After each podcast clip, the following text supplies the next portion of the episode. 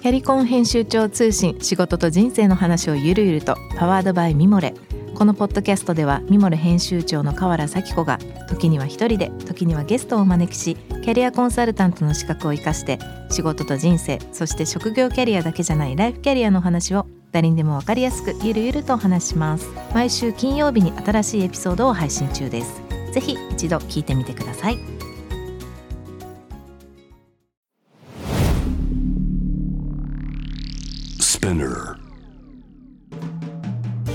ナビゲーター中道大輔です。Vision to the Future with f o r b e Japan このポッドキャストは物事人の魅力を引き出すことで日本のカルチャーの価値を再定義し世界と共有するコミュニティプログラムです。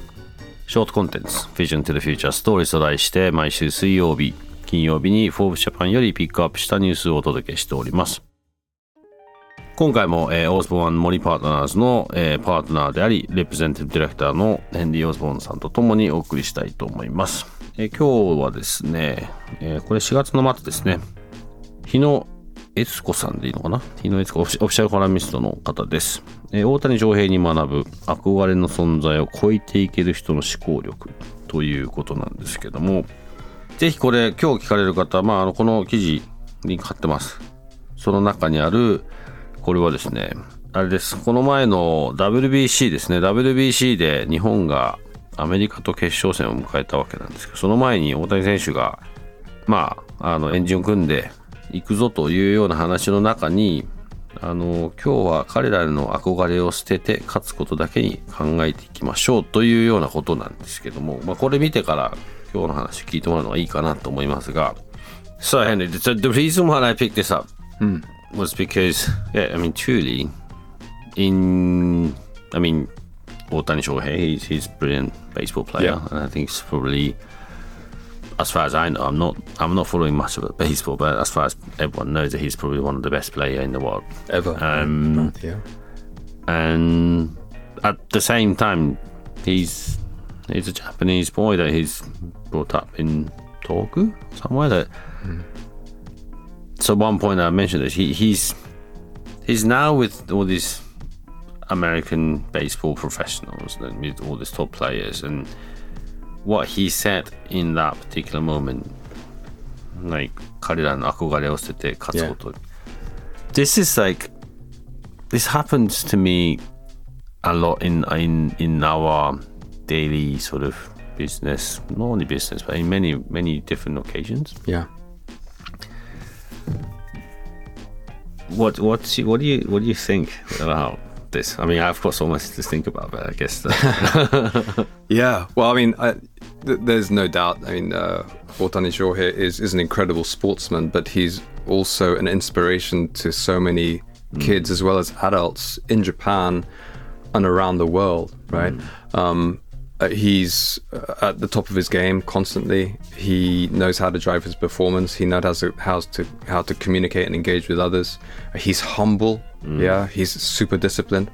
Um, and as a result, he's just an incredible sports person. Mm. Um, so when, when a lot of people ask me about, you know, who's, who who do you think of when you think about a great Japanese global leader, I actually think of Otani Shohei right mm. now. Mm. Um, I think his speech, uh, you know, 憧れる憧れるのをやめましょう。Um, that that those words um, I have used with my kids when they play rugby. Right mm-hmm. when they come up against a team that is uh, has been on a winning streak for you know ten or twenty matches, mm. um, they have this fear, the, mm. this anxiety that these these guys are, are gods, right? Mm. And they can't be beaten. They're superhuman.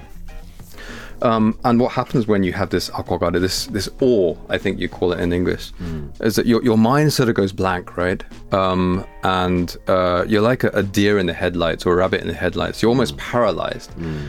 That uh, there's no way that that you can beat these guys. There's no, you don't even deserve to be there. Um, and uh, despite that, you're going to have to try to do your best in this game or in this pitch or in, in, this practice, whatever it may be. Um, and when you're in that mindset, um, it, it's one of complete sub- subservience, right? You're, you're looking up. Yeah. Um, you you forget how to do things. You forget what uh, what you're there to do, and you, you really forget your um, your effectiveness uh, as an individual, as a team. Uh, and what he did was to take that away. Yeah, he, he sort of had everyone metaphorically put on sunglasses so they didn't see the dazzle, so they could actually look at themselves and see who they really were. And who they really were was an amazing group of athletes. Uh, who had a, an amazing track record, individual as baseball players, uh, who had incredible cohesiveness as a team, um, and who absolutely had a winning chance of beating uh, these people that they had seen as gods. And obviously, they did go on and beat them. Um, but what he did is he, he brought them to take a step back together and say, hang on, no, that's not the reality. This is the reality. Let's focus on making our reality, this possibility, really happen. And you see it a lot in business. And I was interested to hear that you relate to this uh, in your work and daily life. Because a lot of the people I help to coach as an executive coach, uh, they're young up and comers. Um, and a lot of them deal with what's called imposter syndrome, right? So, imposter syndrome is where you feel you don't belong in a certain group, uh, particularly a leadership group in a, in a corporate context. You don't deserve to be there.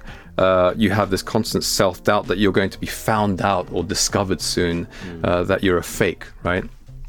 Because you're young, you're not as experienced, uh, and you don't yet have that confidence that other senior executives do uh, when you're sitting in, in a room of very senior people.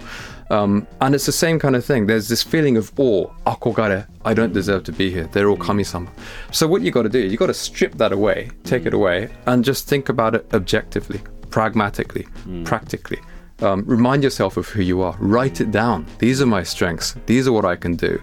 Uh, this is why my team loves me. This is why I've got to where I am. Uh, and this is how I will manage this conversation. Um, and y- akogare and respect are different, right? Very different. So you can take away the akogare, the awe, and still have respect. Um, but it uh, really creates that sense of confidence uh, around who you are and what you can do. Um, so I think that message that Otani had uh, applies to everyone I agree. dealing with challenges in their life. I can't agree more. ぜひ、ぜひね、そのツイッ ターに映像乗っかってるんで見てほしいですね。まあ今、絵にも言ってましたけど、あの、まあスポーツに限らず、いろんなシーンに、それは特に日本人として海外といろいろやったり、もしくは海外に行ったり、海外の人たちといろいろやり取りするときに、この、なぜかこの憧れ？憧れは、まあいい時はいいんですけど、うんすごく自分たちをのポテンシャルをこう止めちゃってる気もするので。少しそういう目線でこの記事は見てもらえると何かの参考なんじゃないかなと思ってピックアップしました。ぜひぜひご覧ください。今日ご紹介したトピックは概要欄リンクを貼っています。ぜひそちらからご覧ください。質問感想は番組のツイッターアカウント PTTF アンダーバーコミュニティにお寄せください。このポッドキャストはスピナーのほか Spotify、Apple Podcast、Amazon Music などでお楽しみいただけますお使いのプラットフォームでぜひぜひお聞きしてみてくださいそして毎週月曜日には様々なゲストと共にお送りするゲストトークエピソードが配信されます。そちらも詳しくは概要欄に載せております。えーぜひそちらの方からもチェックをしてみてください。Vision to the Future Stories ここまでのお相手は中道大輔でした。